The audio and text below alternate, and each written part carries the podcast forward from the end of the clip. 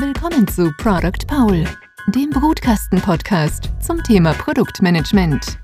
Hier lernst du von Experten, wie man Produkte baut, die von Kunden geliebt werden.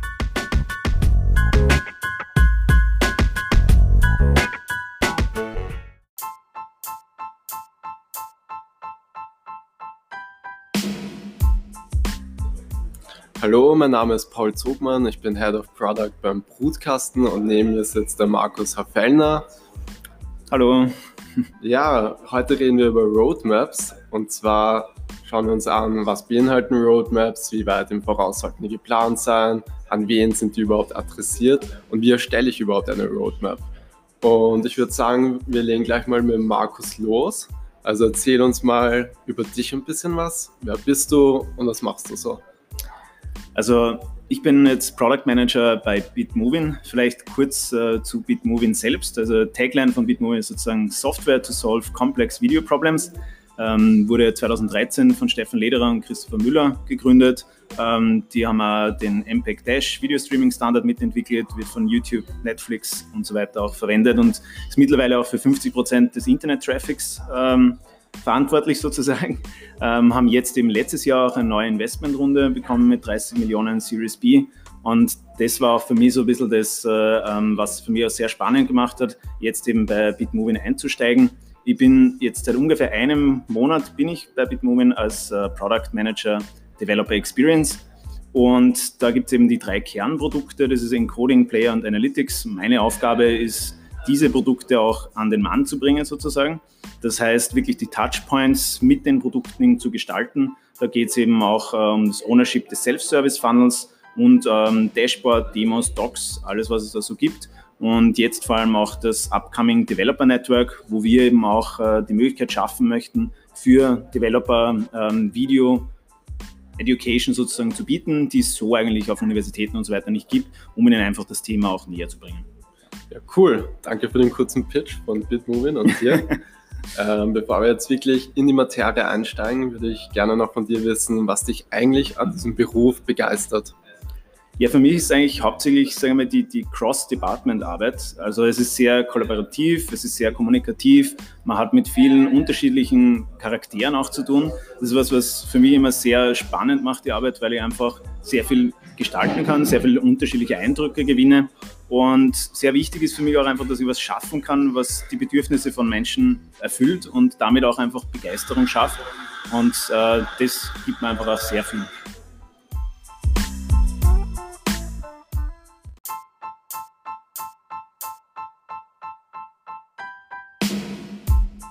Jetzt sind wir bei unserem Product Bingo.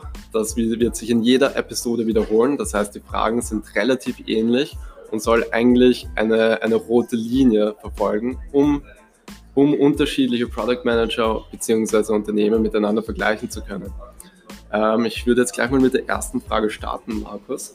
Und zwar, wie identifizierst du offene Kundenbedürfnisse und wie entscheidest du oder validierst du eigentlich, welche dann in den Backlog kommen?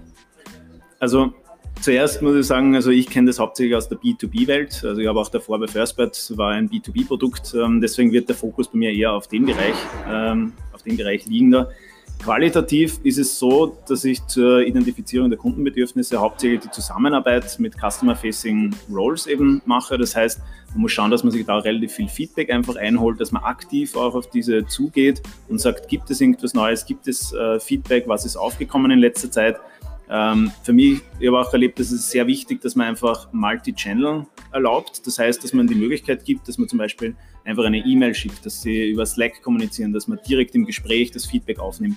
Einfach, dass man so offen wie möglich ist, eben auch für dieses Feedback. Und ähm, ganz wichtig auch, denke ich, vor allem im B2B, weil man da oft diese Barriere über den Kunden hat und der Kunde oftmals auch gar nicht der User ist, ähm, dass man auch die Möglichkeit schafft, für den User sozusagen Feedback direkt zu geben.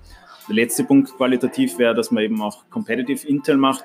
Also dass man einfach auch ein bisschen schaut, also wenn sich der Markt verändert, wenn es neue ähm, Sachen gibt, einfach auch von Competitors, ähm, wie werden die angenommen, ähm, weil das auch natürlich Hinweise liefern kann auf die Kundenbedürfnisse und wie sie sich geändert haben.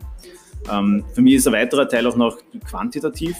Das heißt, ähm, es ist wichtig, dass man einfach regelmäßig die Lighthouse Key Metrics sozusagen überprüft, schaut, wie verhalten sich die, die Funnels, die man definiert hat, Ähm, wenn man eben Conversions hat, ähm, bei Self-Service zum Beispiel, äh, gibt es da irgendwie einen Bruch drin, ähm, kommen irgendwie Probleme auf. Also das ist auch ein wichtiger Punkt, denke ich, dass man da einfach auch quantitativ ein bisschen überprüft ähm, und dadurch eben auch Kundenbedürfnisse neu herausfindet. Wenn man die dann sozusagen herausgefunden hat oder man glaubt, man hat jetzt ein neues Kundenbedürfnis gefunden, ist bei mir also der Ansatz, dass man die dadurch validiert, dass man zum Beispiel bei einem Tool wie Product Board, was ich sehr gerne benutze, gibt sozusagen ein Portal, wo sich eben auch die User selbst einloggen können. Und genau dieses Portal ist eigentlich dafür geschaffen, dass man Features, wo man denkt, die könnten ähm, gut sein oder Feature-Ideen, dass man die über dieses Portal validieren lässt. Also dass man die User eigentlich, dass man sie ihnen präsentiert, dass man sozusagen kurz pitcht, wie würde das Feature eigentlich ausschauen, was könnte das bringen und darüber dann eigentlich auch sozusagen abstimmen lässt und die User selbst bestimmen lässt, äh, was wichtig ist.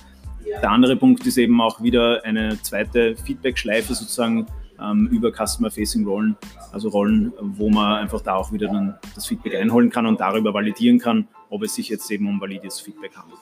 Okay. Du hast vorhin gerade kurz erwähnt, wie ein Feature ausschauen soll.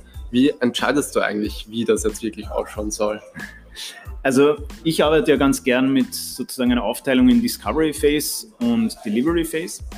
Und eben genau diese Discovery Phase ähm, nutze ich dazu, das Feature eben zu explorieren. Das heißt, man setzt sich zusammen mit äh, Domain-Experten, Designer, als Product Manager eben mit Lead-Developern und schaut, dass man eine Lösung findet zu den Problemen, die eben aufgebracht werden von den Usern.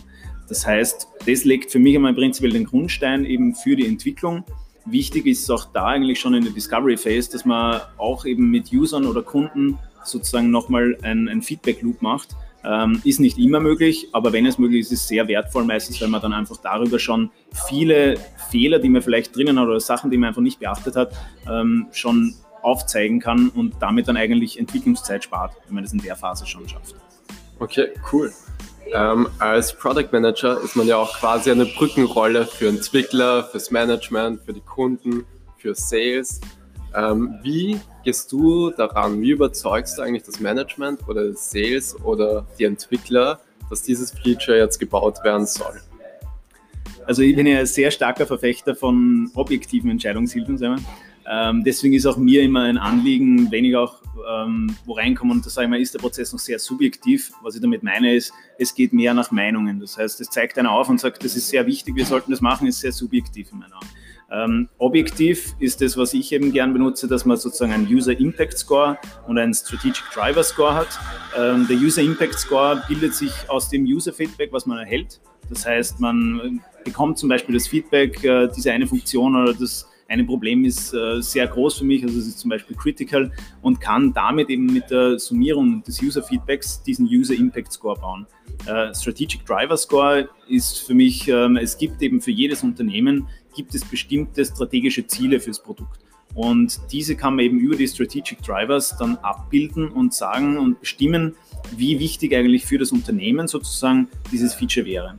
wenn man diese ganze Übung sozusagen macht und diese, diese Scores hat, war es für mich eigentlich immer ein sehr leichtes, dann die anderen Stakeholder davon zu überzeugen, dass es eine gute Entscheidung ist, dieses Feature zu entwickeln, weil es dann eben sehr offensichtlich und transparent ist, warum es sozusagen Sinn macht, das eine Feature zu nehmen und nicht das andere.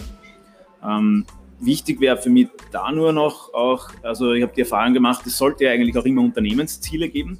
Und für mich war es normalerweise immer wichtiger, dass man den Buy-in sozusagen schon bei dieser Zielsetzung hat, ähm, weil es da nämlich eigentlich dann ein bisschen kritischer ist, sozusagen, weil ja auch die Entscheidung dann, welche Features entwickelt werden, an diese Zielsetzung gerichtet ist. Das heißt, meistens, wenn man das quartalsmäßig oder im halben Jahr ein Ziel setzt, ist es sehr wichtig, dass man da sozusagen schon den Buy-in bekommt von den unterschiedlichen Stakeholdern, da es dann auch natürlich bei der spezifischen Feature-Entscheidung ein leichteres ist zu sagen, das macht einfach Sinn, das fällt in unsere Zielsetzung rein.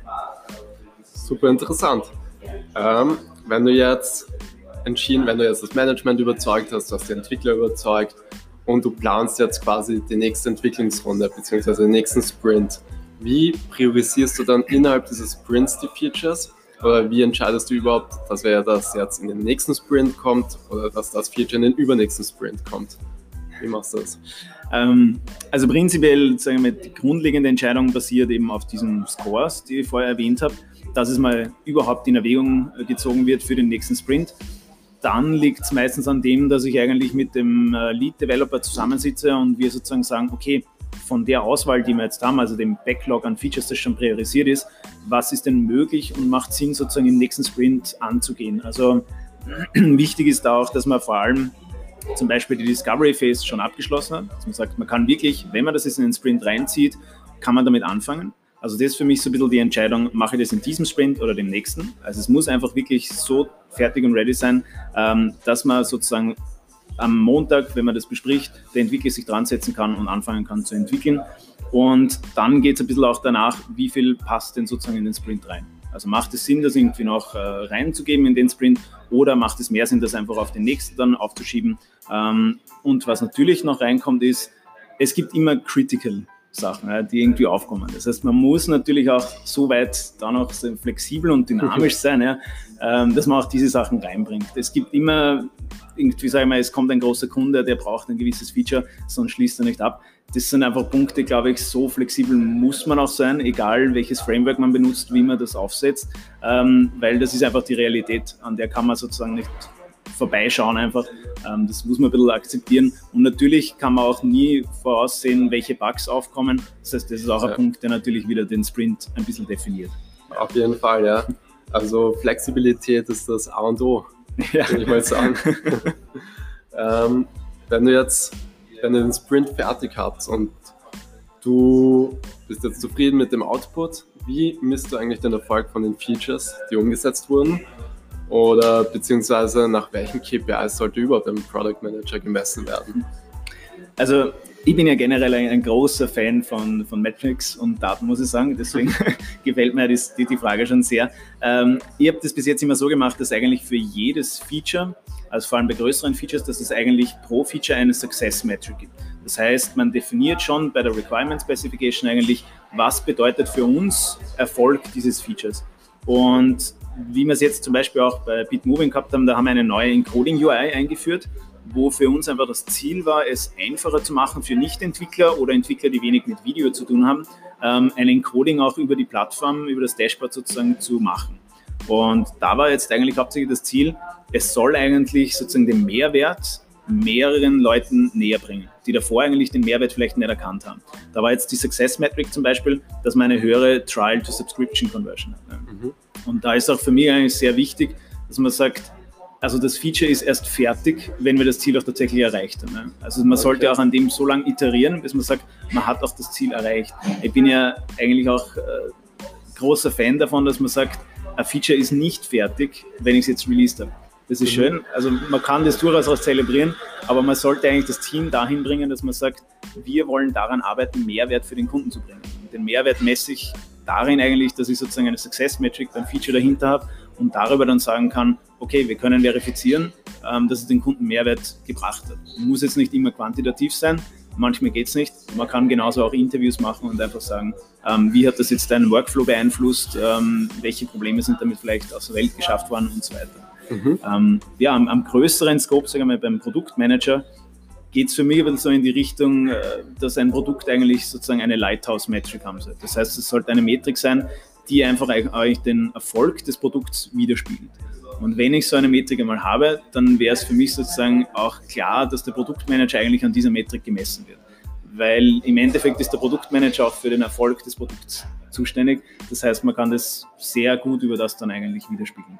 Okay, super. Viele, viele Blogs oder viele Artikel sagen ja, Net Promoter Score ist so die ultimative Kennzahl, um den KPI von einem Product Manager zu messen. Wie stehst du dazu?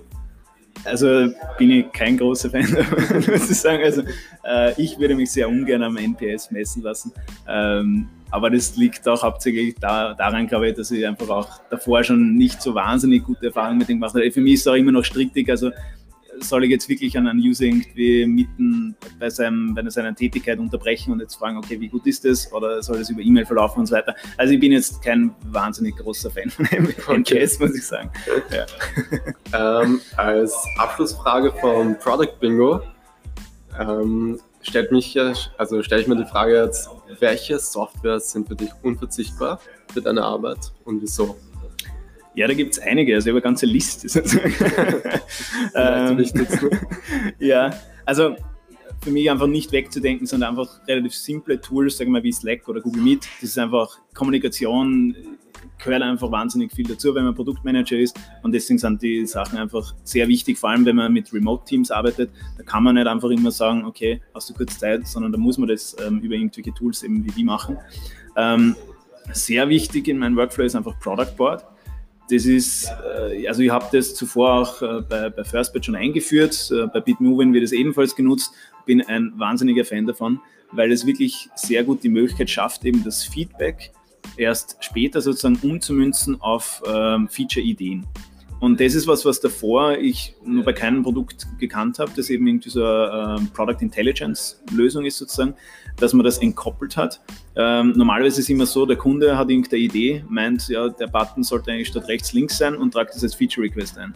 Und das mhm. sind einfach Sachen, also das trenne ich einfach sehr gern von den tatsächlichen Feature-Ideen eigentlich dann, weil das ist einfach nur Feedback. Ja. Damit kann ich jetzt sagen, ist ja wertvoll, wichtig oder nicht. Ähm, und deswegen nutze ich das wahnsinnig gern, Product Board. Ein weiteres ist Amplitude. Ähm, hauptsächlich deswegen, weil ich einfach wahnsinnig gern Sachen auch sagen, analysiere, Funnels definiere, Flows definiere, gern auch eben Features über KPIs, über Metriken eigentlich validiere und messe. Und deswegen da ist Amplitude ein wahnsinnig gutes Tool, das eben das Tracking ähm, in Produkten erlaubt. Mhm. Ähm, dann noch Realtime Board. Das ist wieder sowas, wo ich sage, für Remote ist das vor allem wichtig, weil damit kann ich eben Collaboration machen für zum Beispiel Customer Journeys, User Story Mapping, Event Storming, ähm, viele andere agile Methoden eigentlich und habe sehr, sehr gut schon damit gearbeitet.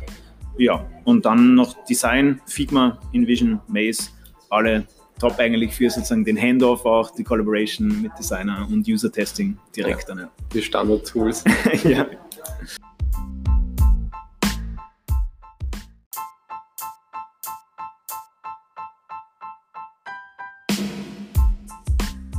So, wir starten jetzt mit unserem Fokusthema Roadmap und ich würde sagen, wir gehen gleich Medias in Res. Was ist eine Roadmap und braucht es überhaupt eine Roadmap? Ja, also für mich ist eine Roadmap eigentlich eine Visualisierung der Produktstrategie in klar kommunizierbaren User Benefits. Das ist so eigentlich, was es darstellen soll.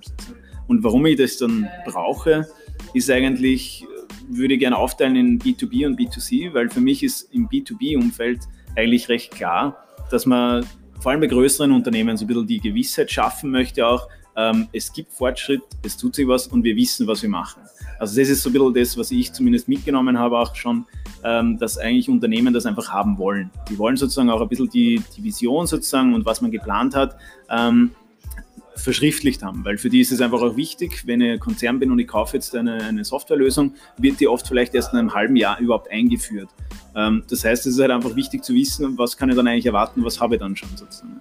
Ähm, bei B2C sehe ich es ein bisschen anders. Da ist für mich, geht es eher in die Richtung, dass ich sage, man kann damit eigentlich schon ein bisschen Begeisterung erwecken, auch bei den Usern und sagen, okay, es gibt was, auf was ihr euch freuen könnt. Also da ist ein bisschen der Shift, ich glaube weniger so das, okay, Sicherheit und die machen eh was, sondern eher das, okay, what's, what's the next hot shit sozusagen, ja, der ja. irgendwie geplant ist. Ja. ähm, oftmals wird ja ähm, eine Roadmap mit einem Featureplan verwechselt. Das heißt, was, was ist da der Unterschied und was sollte eigentlich eine Roadmap beinhalten?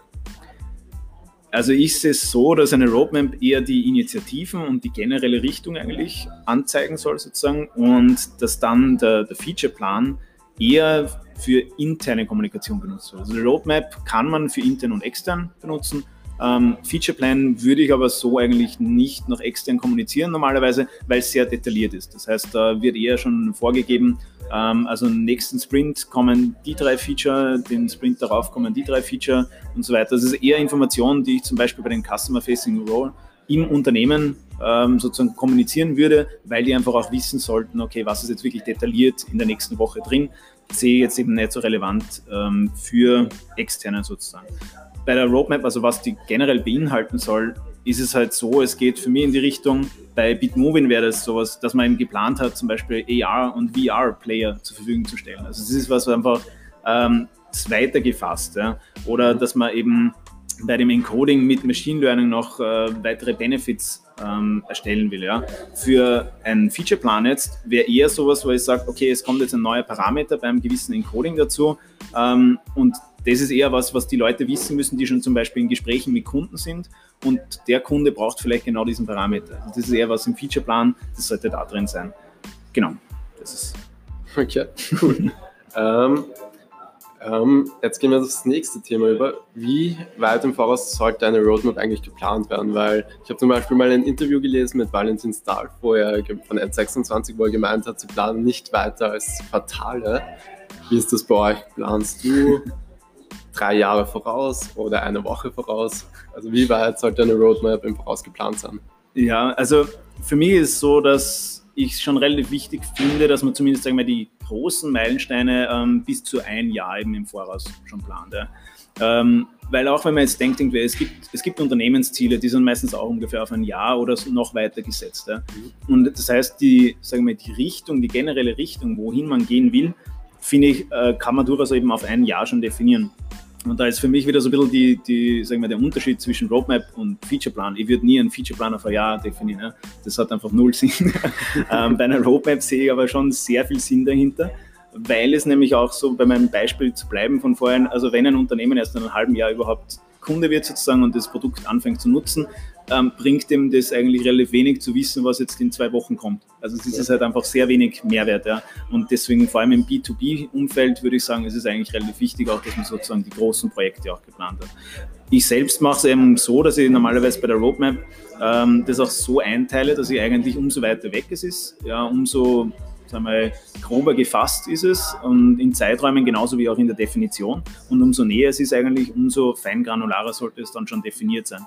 Und normalerweise definiere ich also mehrere Buckets sozusagen mhm. auf, der, auf der Roadmap, wo ich normalerweise Next, also die nächsten zwei bis vier Wochen, Short-Term, nächsten zwei bis drei Monate, Long-Term, vier bis sechs Monate und dann eigentlich sozusagen Horizon, das sind sieben bis zwölf Monate, wo man wirklich eher Meilensteine eigentlich drauf hat. Ja. Okay. Ähm, wie detailliert gehst du da rein?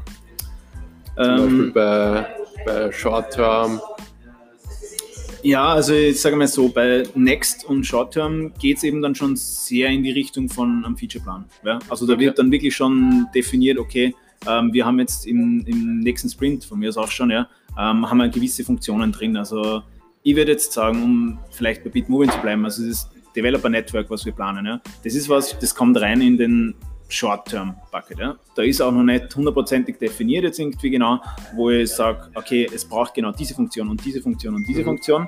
Ähm, aber es, wir wissen alle schon mal, um was, um was geht, was irgendwie das Ziel davon ist. Ähm, wenn ich dann eben irgendwie in Next komme, sozusagen, ja, in den zwei bis vier Wochen Bucket, dann sollte eigentlich schon wirklich drinstehen, okay, ähm, es gibt jetzt irgendwie diesen neuen Codec, es gibt diese neue Funktion, da kommt bei dem Interface was dazu. Also wirklich schon sehr detailliert im Prinzip dann. Und für mich ist es eben ich finde es dynamisch einfach sehr angenehm, weil oft eigentlich auch wir Menschen so denken. Also das, was ich morgen mache, werde ich mir sehr genau überlegen, als das, was ich im Oktober dann an dem Tag X mache, werde ich jetzt noch nicht genau wissen. Und das ja. ist einfach natürlich für mich, Roadmaps zu, zu definieren. True. Ähm, an wen sollte diese Roadmap adressiert sein? Ist das nur Management? Sind das aber auch Kunden oder User? Ja, also ich sehe es so, dass es eigentlich ein recht universelles Tool zur Beschreibung der Produktstrategie ist. Ähm, das heißt, es soll eigentlich auch den Weg zur Produktvision ein bisschen zeigen. Und das ist einfach für mich was, das ist für, sage ich mal, alle Stakeholder irgendwie wichtig zu wissen, wohin geht es ungefähr. Das ist für Management wichtig, dass sie irgendwie darauf vertrauen können, der hat sich ein bisschen überlegt, was er macht ja, und mhm. hat eine Idee davon. Ähm, aber genau der gleiche Punkt zählt auch eigentlich wieder für, für Kunden und User. Ähm, also für mich ist es so, es soll eigentlich nichts drinstehen, was nicht an alle adressiert ist, ja, Management, Kunden, User. Ja. Okay. Es soll nichts drinstehen, wo ich sage, das kann ich jetzt nur intern kommunizieren. Mhm. Dafür ist die Roadmap meiner Meinung nach jetzt nicht gut. Okay. Ja. Ähm, es gibt ja Statistiken, wo aufgezeigt wird, dass Product Manager 50% ihrer Zeit damit beschäftigt sind, eine Roadmap aktuell zu halten. Das heißt, wie oft aktualisierst du deine Roadmap? Ähm, ich mache es eigentlich schon auch regelmäßig. Ja. ähm, und ich würde auch sagen, also es ist meiner Ansicht nach auch wichtig, das regelmäßig zu machen, aber zumindest monatlich würde ich sagen, äh, sollte man es auf jeden Fall machen.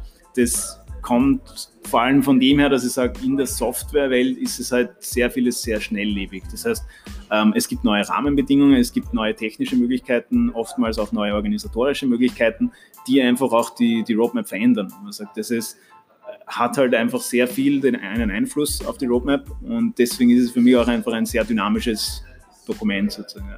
Okay.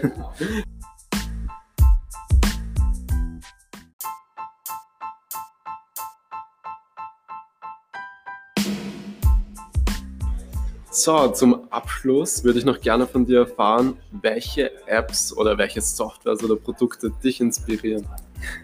Also da kommen wir gleich wieder auf das schon oft erwähnte Product Board, ähm, weil es einfach für mich, also ich habe da halt relativ viel auch analysiert und, und, recherchiert, welche unterschiedlichen Produkte es eigentlich gibt, um eben äh, Product Intelligence sozusagen abzubilden. Und es hat mich einfach sehr fasziniert, wie sie es schaffen, auf der einen Seite ein sehr komplexes Produkt zu bieten, mit wahnsinnig vielen Möglichkeiten, also die Flexibilität, die sonst selten andere haben.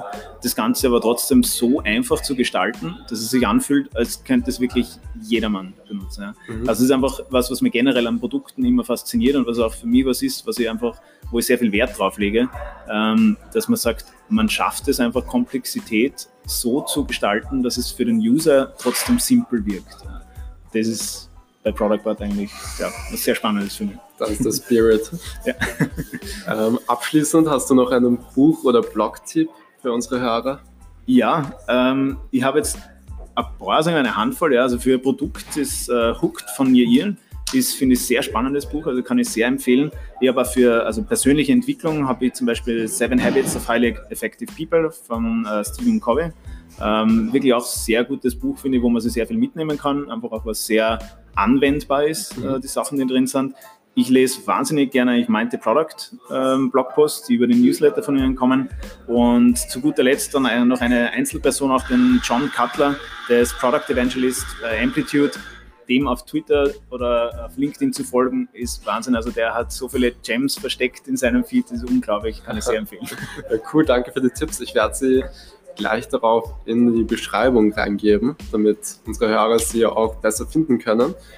In diesem Sinne danke ich dir für deine Zeit. Danke, dass du uns näher an deine Arbeit gebracht hast. Vielen Dank. Ja, vielen Dank für die Einladung. Hat mich sehr gefreut. Gerne, gerne. bis, bis zum nächsten Mal.